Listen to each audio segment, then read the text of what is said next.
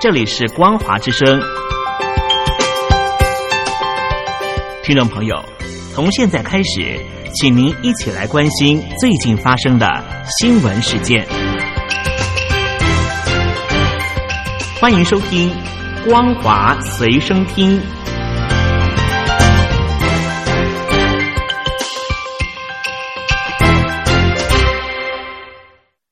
各位听众朋友，大家好，欢迎收听本节的《光华学生听》，我是老谷。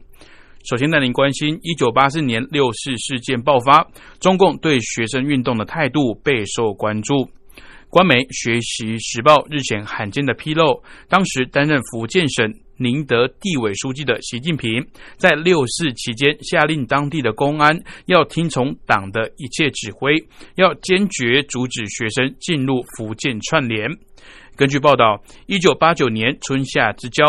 亲民主运动在天安门广场爆发，并蔓延到大陆的各城市。当时有一批温州学生搞串联，准备从宁德的福鼎入境福建，乘坐的汽车都有大幅的标语。但习近平多次批示，要求公安机关做好维稳。六四事件是中共建政后的一个转折点，国际对此事件普遍表示谴责以及制裁，但习近平对六四事件的态度一直没有官方的印证。而近日官媒罕见的披露习近平的举动，引发了众各界的关注。香港爆发第三波疫情后，中共派出内地核酸检测支援队，预计在香港实施全民的核酸检测。大陆国建委昨天表示，时程取决于香港政府组织的动员能力以及市民的配合度，正正在与香港政府研究当中。大陆国建委医政医管局监察专员焦雅辉表示，香港全民核酸检测工作的问题，应该由香港来考虑。中共派驻香港的内地核酸检测支援队七名先遣队员，昨天在太平工业园区勘察一处陆资设立的病毒检测中心时，遭到大埔区议员文念志率员抗议。昨天也有多名的香港民主派区议员前往九龙维景酒店示威，反对北京安排检测人员来香港，并宣称香港的医疗系统足以应付，不需要大陆支援队的协助。根据媒体报道，大陆多个省市近期陆续传出新布尼亚病毒染疫的病例。目前，江苏、浙江、安徽都有民众感染。今年至少已经有六十二人染病，七人死亡。根据报道，南京一名六十多岁的女性持续发烧高达四十度，并出现咳嗽、身体疲倦等症状，就医后确诊为新布尼亚病毒。江苏省人民医院至少已经有三十七人感染，安徽省已知二十三人染病，五人死亡。此外，浙江省也传出了两人感染后死亡的消息。这些都只是媒体报道的案例，大陆官方并没有发布疫情统计数据。新布尼亚病毒是十年前被确认的急性传染病，主要的媒介是由蚊虫叮咬，但也可以透过血液、体液等途径来传播，并具有人传人的风险，死亡率高达百分之十七。该病毒引起的疾病被命名为发热伴血小板减少综合症。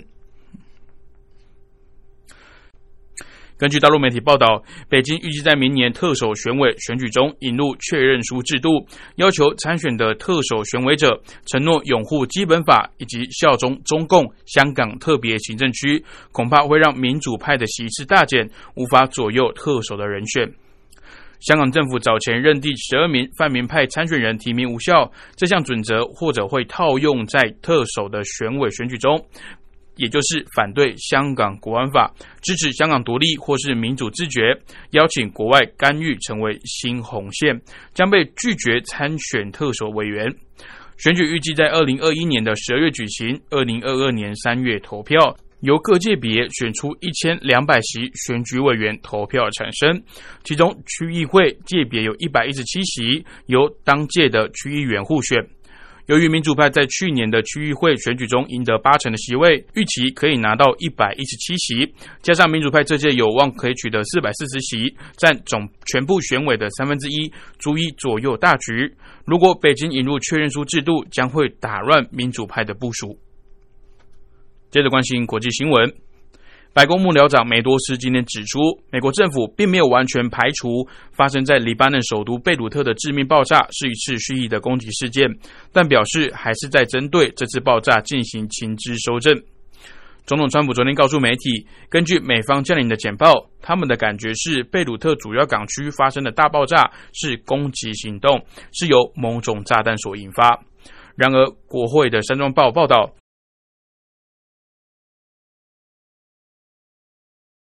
美国国防部长艾斯培今天表示，大多数的人都相信这是一次意外。黎巴嫩政府也表示，爆炸很有可能是易爆物质储放不当所导致的。而梅多斯也不愿表明他自自己是否认为这次造成一百多人丧命的爆炸事件是否为蓄意攻击的结果，但他捍卫总统川普的说法，只是川普这么说是基于一项初步的简报。贝鲁特昨天发生的大爆炸到目前为止也造成了至少一百三十五人死亡，超过五千人受伤的悲剧。救难人员目前也持续的在建筑的残骸中寻找生还者。美国卫生部长艾萨即将率团访台，为六年来首位访台的美国内阁官员。根据《纽约时报》报道，美中在贸易、科技、军事等领域激烈交锋之际，这次的高层访问恐怕会让华府以及北京的关系进一步探底。美国卫生部日前宣布，艾莎将在近日率团访台。纽约时报报道，艾萨将是一九七九年以来美国与中华民国断交，并与中华人民共和国建交以来访台层级最高的美国官员。艾萨透过卫生部新闻稿指出，台湾在新型冠状病毒疫情期间，甚至早在疫情爆发前，就一直是全球卫生领域透明以及合作的典范。他期待传达美国总统川普对台湾在全球卫生领域展现领导风范的支持，并强调美台深信自由民主社会是维护以及促进健康的最佳模范。而中国外交部发言人汪文斌日前在例行记者会中表示，中方坚决反对美台官方来往，已就艾萨即将访台一事向美方提出严正的交涉。中方也敦促美国恪守一中原则以及中美三个联合公报的规定，以免严重损害中美关系以及台海和平稳定。华尔街日报报道，美中建交以来，中方一直反对美国高层官员访台，艾萨此项举动可能会激怒北京当局。好的，以上是老虎为各位听众朋友整理的重点新闻，感谢您的收听，这里是光华之声，光华神声听，我们明天见喽，拜拜。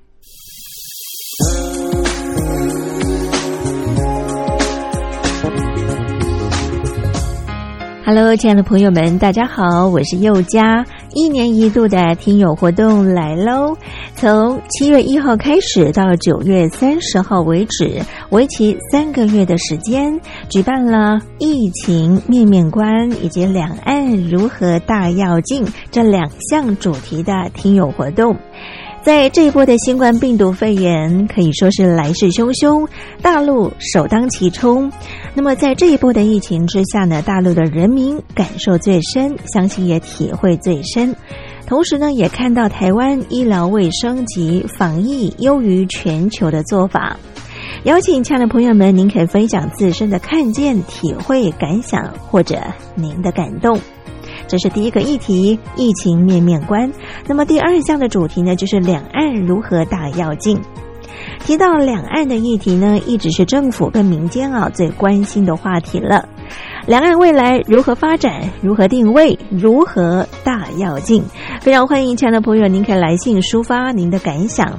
只要来信分享集满五封不同的信件内容，就可以参加抽奖活动哦。我们在这次活动里面呢，佑家也准备了非常非常优质的台湾有机的茶叶。像现在呢，要喝到无毒健康的有机茶呢，是非常不容易的。所以呢，佑家希望能够将好东西和好朋友分享。